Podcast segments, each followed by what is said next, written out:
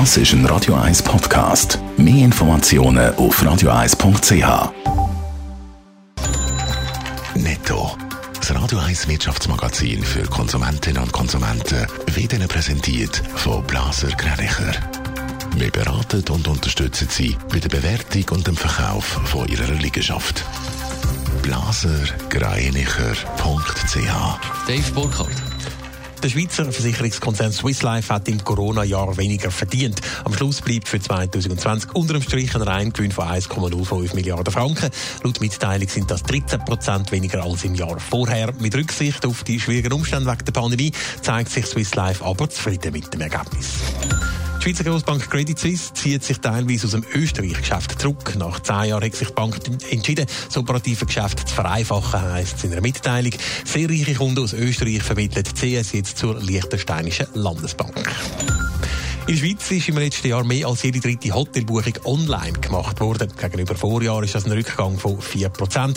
Klarer Marktführer bei den Online-Buchungsplattformen ist in der Schweiz weiterhin Booking.com. Laut einer Mitteilung von Hotellerie Suisse kommt Booking.com auf einen Marktanteil von über 70%.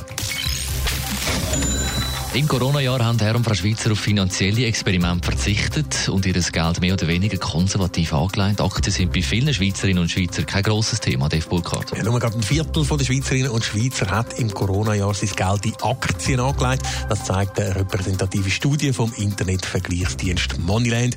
Das ist trotz Aktienboom in der Pandemie nur ein bisschen mehr als im Vorjahr. Auch andere noch riskantere Investments wie Bitcoin sind in der Schweiz nicht hoch im Kurs.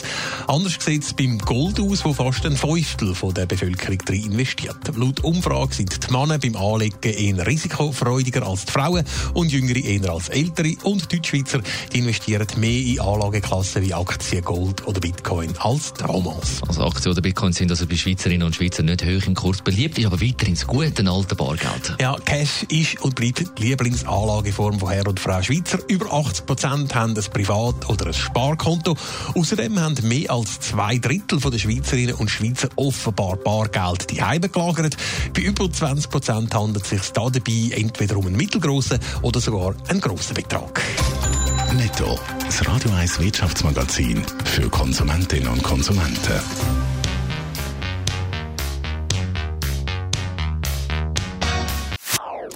Das ist ein Radio 1 Podcast. Mehr Informationen auf radio1.ch.